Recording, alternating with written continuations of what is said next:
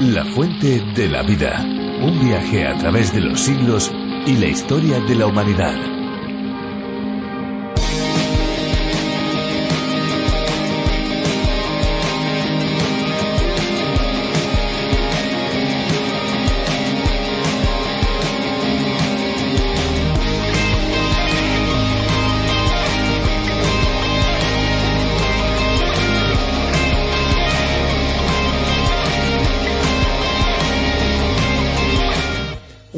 Beneficios de tomar diariamente agua de Jamaica, o también llamado té de hibisco, es que ayuda a adelgazar, ya que es un potente diurético que disminuye la retención de líquidos al estimular la producción de orina.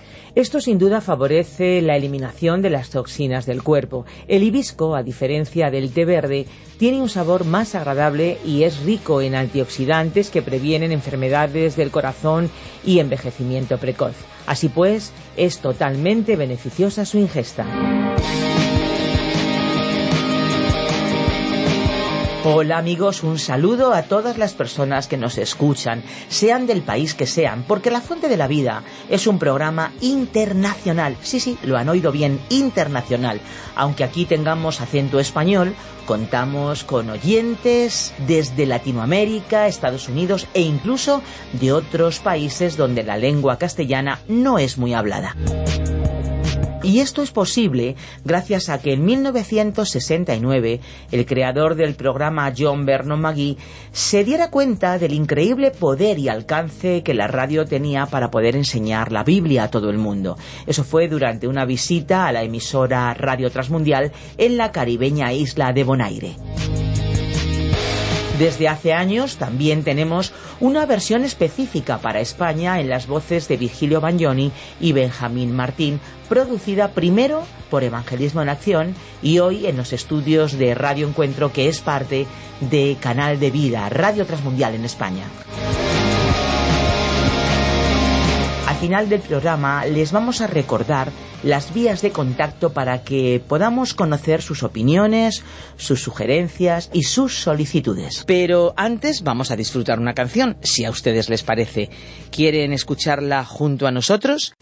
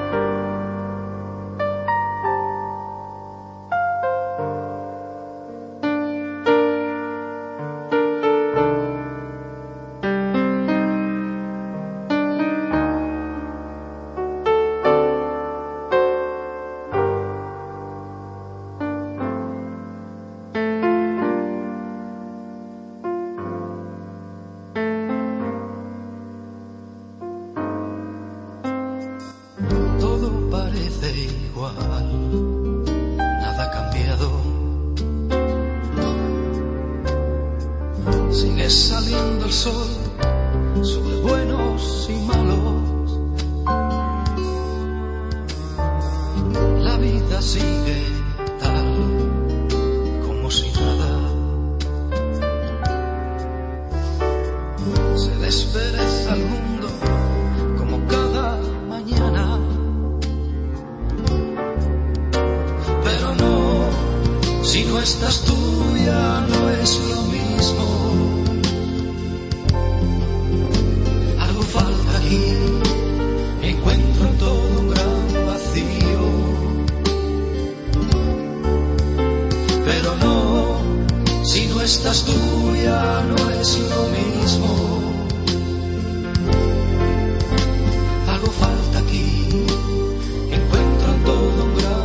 vacío. Seguramente nadie se da cuenta. Las pequeñas cosas es donde más me cuesta. Quizá tan solo sea otro mal sueño.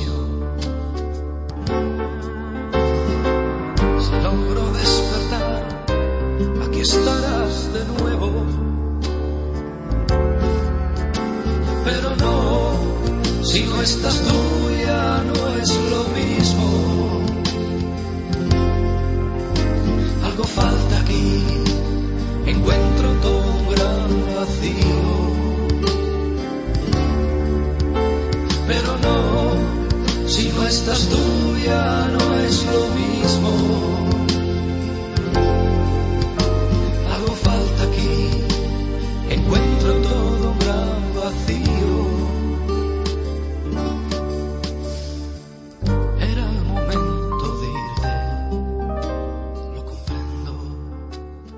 Cuando una persona comete un delito o un crimen, por lo general, la primera reacción suele ser la de intentar ocultar lo que ha hecho. El que comete este tipo de faltas contra los demás trata de esconder todos los indicios que pueden apuntar a su responsabilidad. Es una tendencia del ser humano desde sus inicios, estarán de acuerdo, ¿verdad? Muchas veces, por cierto, basta con el silencio, pero en otras se hace necesario para el malhechor o para el que incurre en la falta esconderse a sí mismo para que nadie que sabe lo que ha hecho le localice. En la Biblia, por cierto, nos encontramos con personajes que se escondieron de Dios, o por lo menos lo intentaron. Es el caso del personaje de hoy, aunque nadie puede esconderse de Dios. Estamos hablando de Jonás y en esta edición de La Fuente de la Vida, en este recorrido por los libros de la Biblia, vamos a conocer un poco más de su historia. Nos vamos a ir al capítulo primero del libro de Jonás. Seguro que todos en algún momento que otro han oído la historia de Jonás, pero quizá no saben que su vida va más allá de haber sido tragado por un gran pez. Así que amigos, quédense con nosotros hasta finalizar la reflexión de hoy y recuerden nuestro número de WhatsApp 601 20 32 65 601 20 32 65 La fuente de la vida. Nuestro pasaje bíblico de hoy se encuentra en el libro de Jonás, en el capítulo 1, desde el versículo 4 hasta el 10. Continuamos hoy, estimado oyente, nuestro recorrido por el libro de Jonás y nos encontramos estudiando el primer capítulo. Recordando algo de lo que hemos dicho en nuestro programa anterior, diremos que Dios le pidió a Jonás que se fuera a Nínive y en cambio él compró un billete para viajar a Tarsis.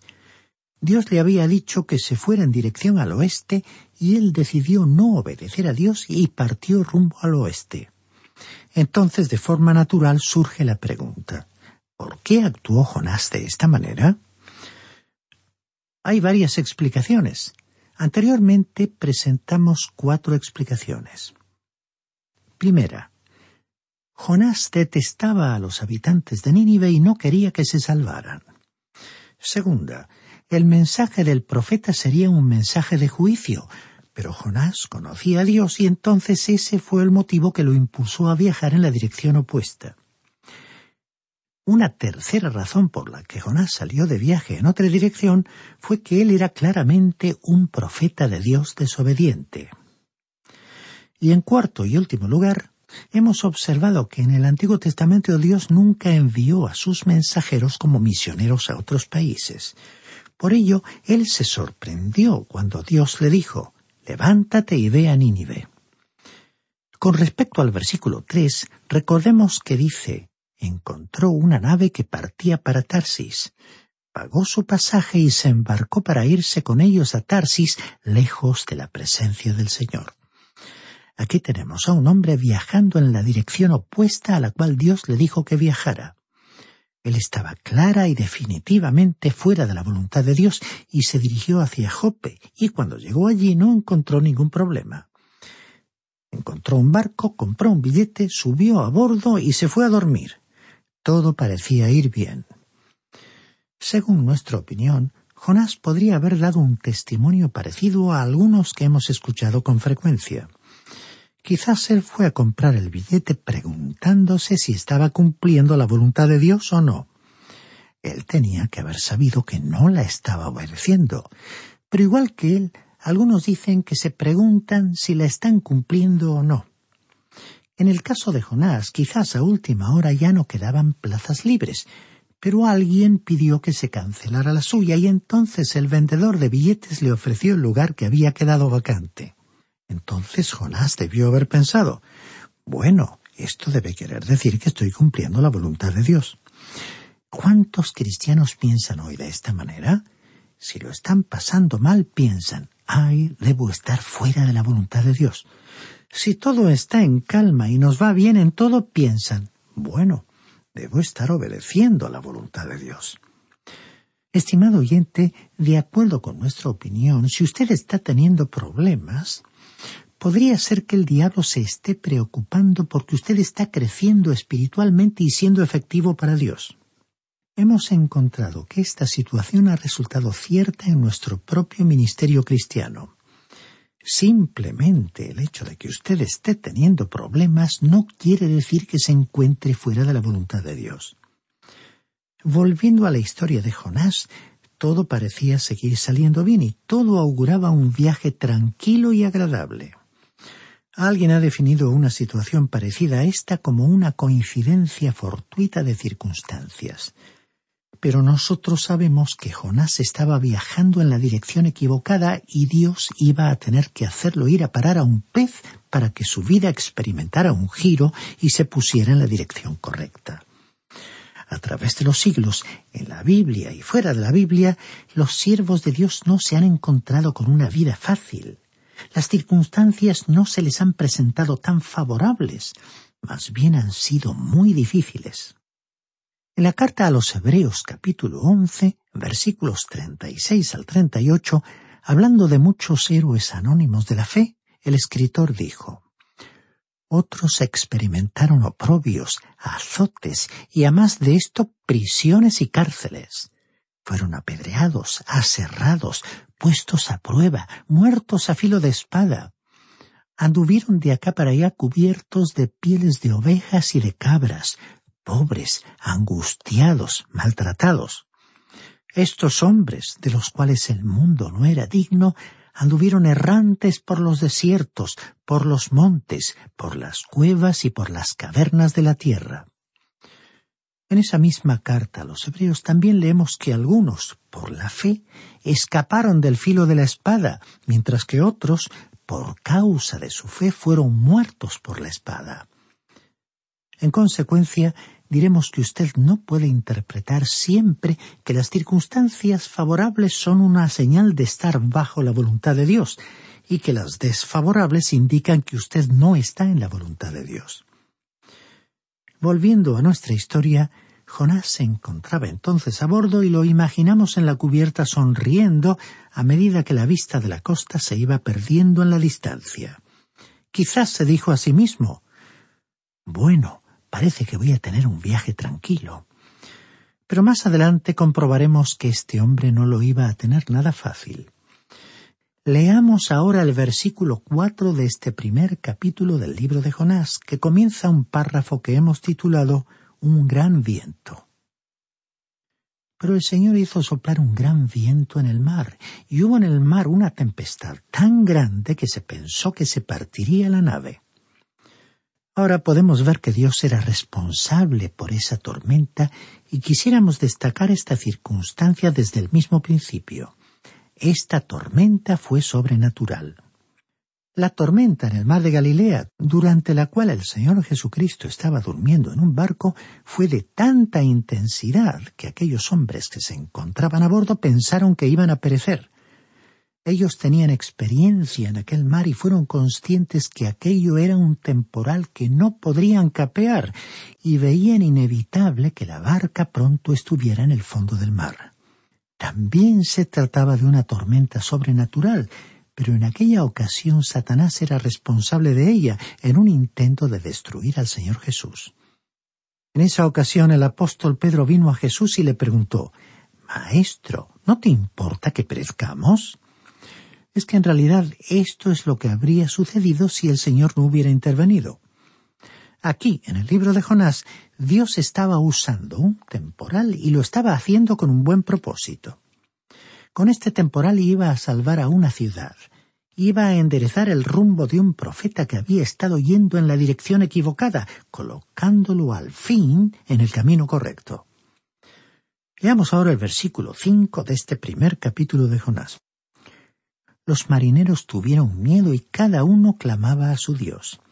Luego echaron al mar los enseres que había en la nave para descargarla de ellos. Mientras tanto, Jonás había bajado al interior de la nave y se había echado a dormir. Estos marineros eran navegantes acostumbrados a las condiciones del mar Mediterráneo y entonces detectaron que aquel no era un temporal natural. Dice aquí que Jonás había bajado al interior de la nave y se había echado a dormir. La actitud de Jonás aquí está en contradicción con un punto de vista popular que compartíamos en el pasado. Creíamos que si una persona salía de la esfera de la voluntad de Dios y comenzaba a pecar, sería atormentada por una conciencia que la molestaría continuamente, haciéndola vivir en una constante inquietud. Pero ¿fue esto cierto de Jonás? Este profeta se encontraba de manera definitiva fuera de la voluntad de Dios, dirigiéndose en la dirección contraria al mandato divino y realmente huyendo de la presencia de Dios.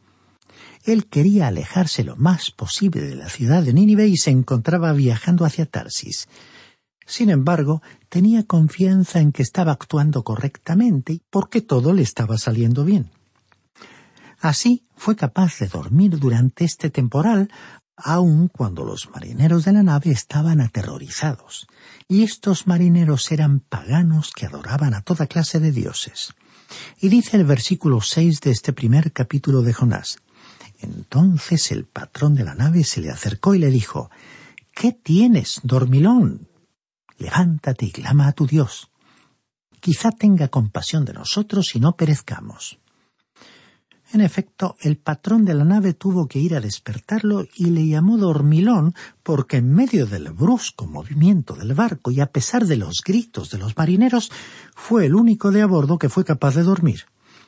Así que Jonás se vio obligado a salir a la cubierta y entonces sintió la fuerza del gran temporal que amenazaba a enviar la nave al fondo del mar. Dice el versículo siete Entre tanto cada uno decía a su compañero Venid y echemos suertes, para que sepamos quién es el culpable de que nos haya venido este mal. Echaron pues suertes, y la suerte cayó sobre Jonás.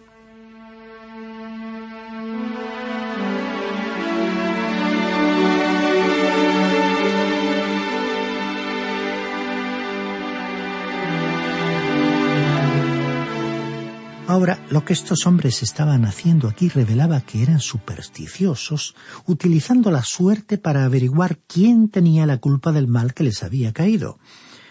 Dice aquí que la suerte recayó en Jonás. Evidentemente Dios estaba utilizando ese juego, pero ello no significó que él lo aprobara. De la misma forma, no creemos que el profeta Samuel, por ejemplo, haya sido llamado de entre los muertos por una bruja, y podemos leer acerca del incidente en el primer libro de Samuel, capítulo 28, versículos 7 al 20. No creemos que esa bruja pudiera hacer aquello, ni tampoco creemos que el mismo Satanás pudiera hacer tal cosa. Fue Dios quien lo hizo, y creemos que sólo Dios puede resucitar a alguien de entre los muertos. Sólo Dios tiene poder sobre la muerte, sobre el sepulcro. El Señor Jesucristo dijo que Él tiene las llaves del infierno y de la muerte, como podemos leer en el libro de Apocalipsis capítulo 1 versículo 18, y Él no ha delegado esa autoridad a Satanás. Ahora, aquellos marineros echaron suertes. ¿Puede utilizar Dios algo así? Como ejemplo, podemos citar lo que le ocurrió a un pastor en una ocasión. A su iglesia asistía una señora que era creyente y su hija pequeña que también lo era. El padre no era cristiano y no quería tener nada que ver con las actividades de la iglesia. Solamente asistía a la iglesia en ocasiones especiales como la Navidad o la Semana Santa. En una ocasión, cuando el pastor se dio cuenta que esta persona iba a asistir a la iglesia durante la Navidad, le dijo a la gente que se mostrara afectuosa y amable con él y que lo saludara. Luego, el comentario de este hombre fue que la gente de esa iglesia se había pasado, se había excedido en sus demostraciones de afecto, lo cual no le había gustado. Bueno, más tarde, cuando él fue nuevamente a la iglesia en Semana Santa, el pastor entonces advirtió a la gente que ya que a él no le gustaban las demostraciones de afecto, era mejor que sólo algunos pocos fueran a saludarlo con cortesía y nada más. El pastor mismo solamente le dio la mano al terminar el servicio religioso. En esa ocasión la opinión de este hombre fue que la gente allí era demasiado fría en su trato personal. O sea, que era una de esas personas a quienes no se puede complacer muy fácilmente. Pues bien, este hombre tenía un comercio y varios empleados a su servicio.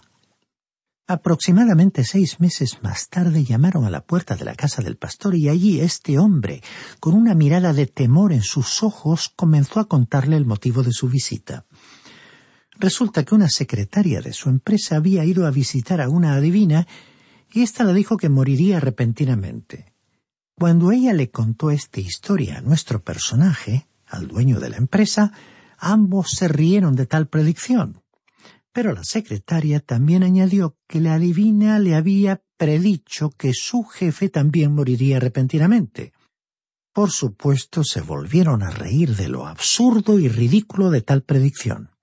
Pero dos días más tarde, cuando la secretaria bajaba de un autobús, fue atropellada por un coche y murió casi instantáneamente. Así que nuestro personaje se asustó tanto que esa misma noche fue a la casa del pastor para conversar con él. Pensaba que él también iba a morir repentinamente, como le había sucedido a su secretaria. El pastor entonces le dijo Bueno, puedo comprender cómo se siente usted y creo que puedo ayudarle a quitar ese temor. La adivina no tiene nada que ver con lo que ha sucedido. Ella no podía predecir lo que sucedería.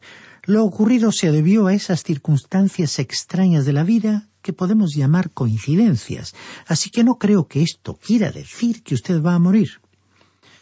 Entonces el hombre respondió En cualquier caso quiero estar preparado. ¿No me explicaría usted lo necesario para la salvación de mi alma? Entonces el pastor le explicó el plan de Dios para la salvación y cómo Dios había enviado a Cristo al mundo para morir por nuestros pecados.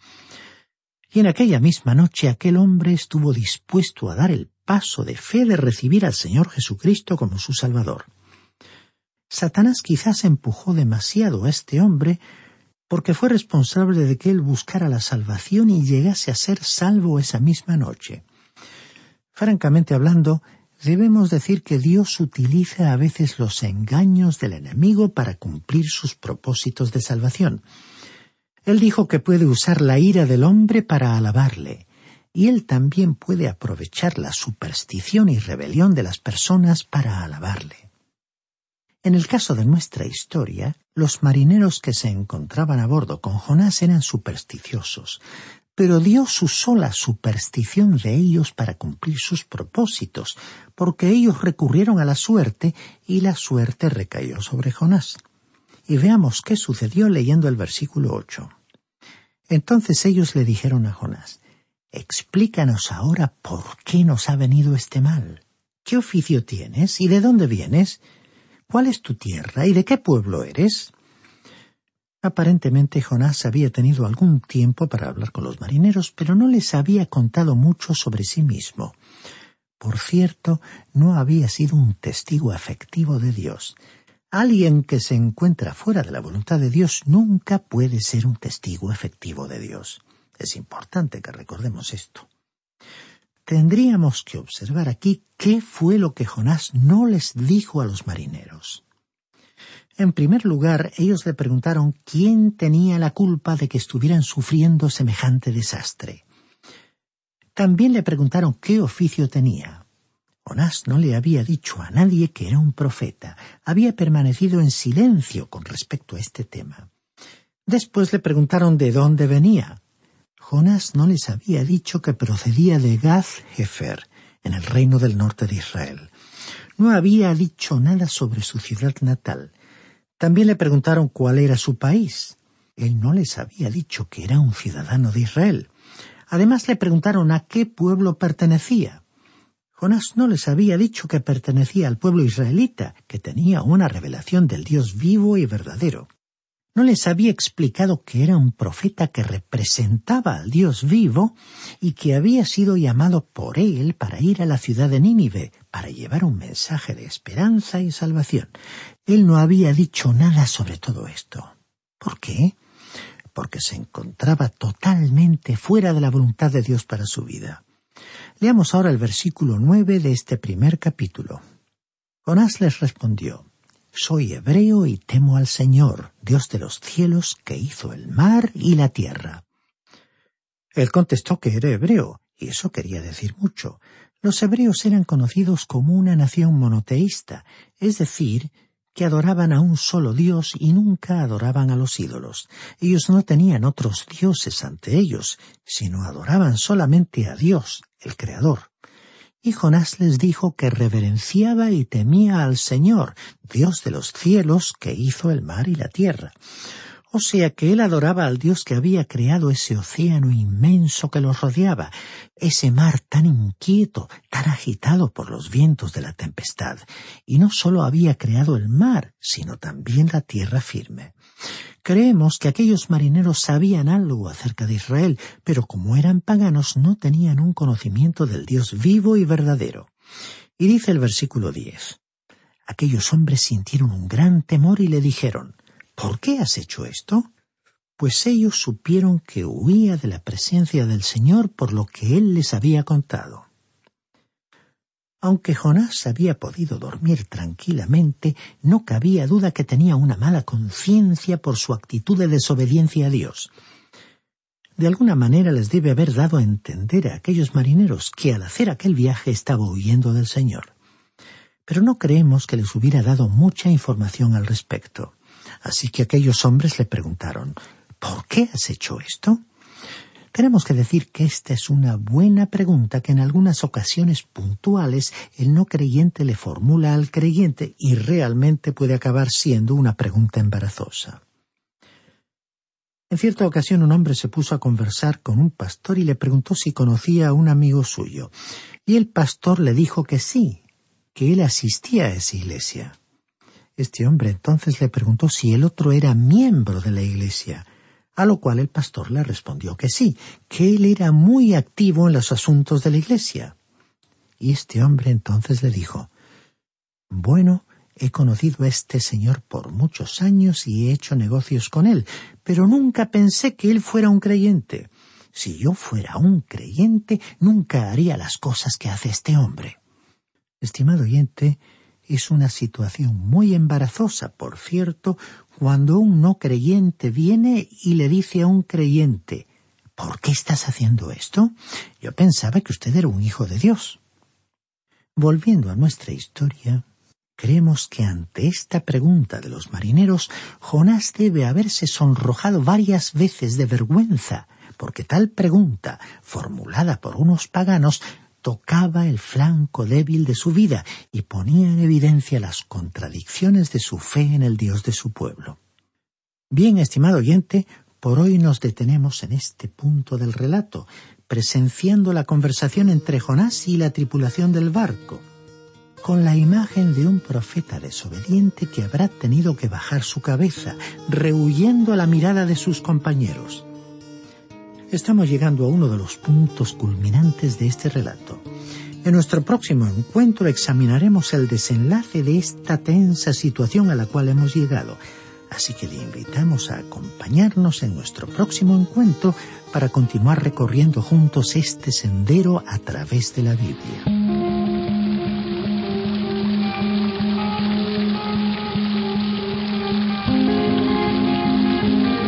Hemos llegado al final del programa de hoy y ahora toca despedirse. La verdad es que, ¿cómo se pasa el tiempo de rápido cuando se está en buena compañía, verdad? Hay que decir que si no pueden acompañarnos por la señal de radio, les recordamos que el programa de hoy y los anteriores están disponibles en nuestra web lafuentedelavida.com o bien en la aplicación La Fuente de la Vida que también se puede encontrar con el nombre a través de la Biblia. Muchas gracias amigos por acompañarnos y recuerde que también puede compartir el programa a través de las redes sociales. Difúndalo para que más y más personas puedan disfrutar de esta fuente de la vida, porque hay una fuente de agua viva que nunca se agota. Beba de ella. Este ha sido un programa de Radio Transmundial producido por Radio Encuentro, Radio Cadena de Vida